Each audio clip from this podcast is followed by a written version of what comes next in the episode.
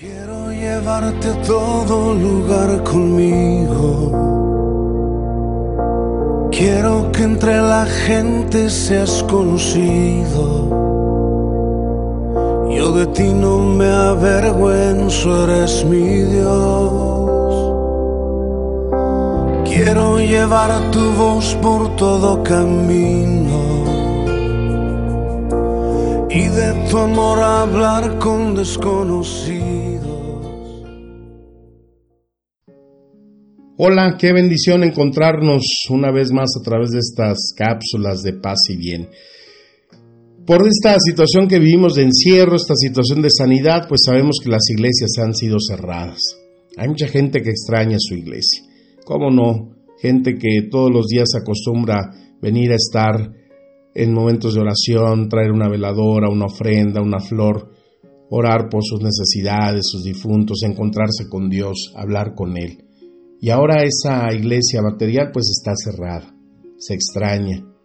Esta iglesia en la cual nosotros siempre debemos de ver que la parte divina y la parte humana se fusionan en la iglesia.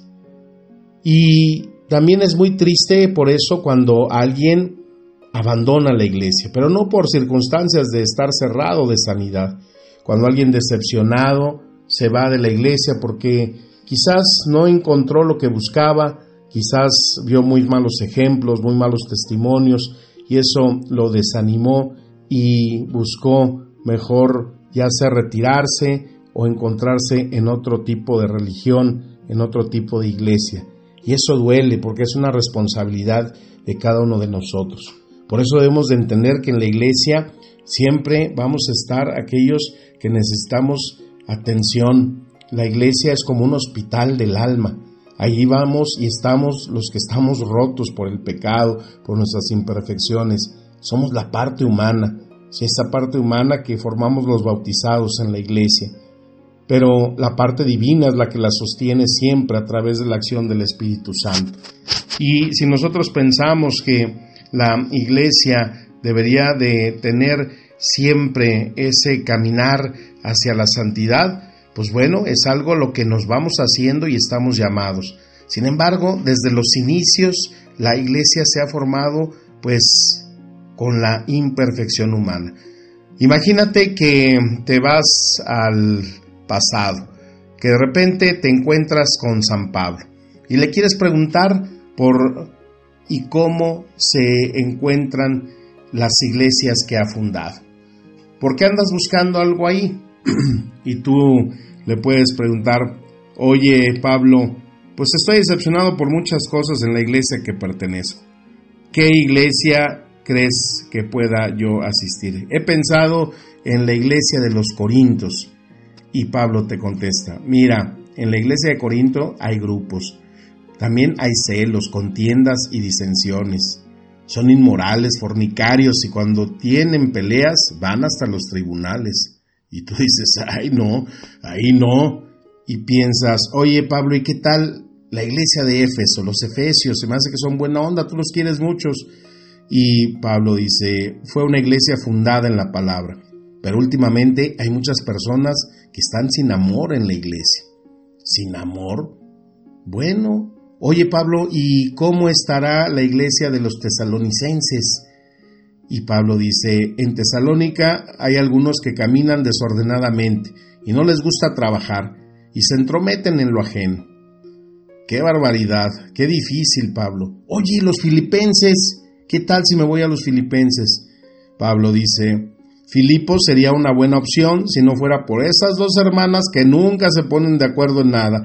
Siempre están discutiendo, discuten por el uniforme de las mujeres, por algunos decorados en la iglesia, una quiere de un color y la otra de otro, y así. No terminan nunca. Ay, Dios mío, oye, ¿y los colosenses? ¿Crees que ahí pueda encontrarme con Dios? Y dice Pablo, los, los colosenses tienen un problema que es doctrinal. Hay herejes que quieren menospreciar a la persona del Mesías. La cosa está un despelote completo. Y que también están haciendo culto a los ángeles. Oye, bueno, pues si los Gálatas, me gusta mucho los Gálatas, lo que escribes, Y dice Pablo, en Gálatas hay creyentes que se muerden y se devoran unos a otros. Casi, casi se están por convertir en perros. Busca en el capítulo 5, versículo 15. Y también hay quienes satisfacen los deseos de la carne. Uy, no, pues esto está muy difícil. ¿Dónde podrá encontrar una iglesia? Y entonces piensas, voy a ir a buscar al apóstol Juan. Y vamos con Juan. Y le preguntamos, oye Juan, ¿y qué pasa si yo me quiero incorporar a la iglesia en Tiatira? Y me dice Juan, Tiatira es una iglesia tolerante, porque han tolerado a una mujer que que es profetiza y enseña la prostitución y a comer sacrificios a ídolos. Y entonces dices, yo ni loco me paro ahí. Y le preguntas, oye Juan, ¿y la Odisea? Y Juan dice, no, en esa iglesia de la Odisea son muy tibios, ¿quieres ir ahí? Y yo digo, no, yo no quiero que Dios me vomite. Después pensé en Pérgamo, pero otra vez Juan me dijo que hay algunas doctrinas extrañas como la de Balaam y la de las Nicolaitas. Entonces pensé ir a la iglesia de Jerusalén, porque de ahí es nuestro Salvador, pero aún ahí están llenos de murmuraciones y chismes. Hay muchos creyentes doble cara, hasta matrimonios que se ponen de acuerdo para engañar al, al pastor. ¿Es todo esto cierto, Pablo?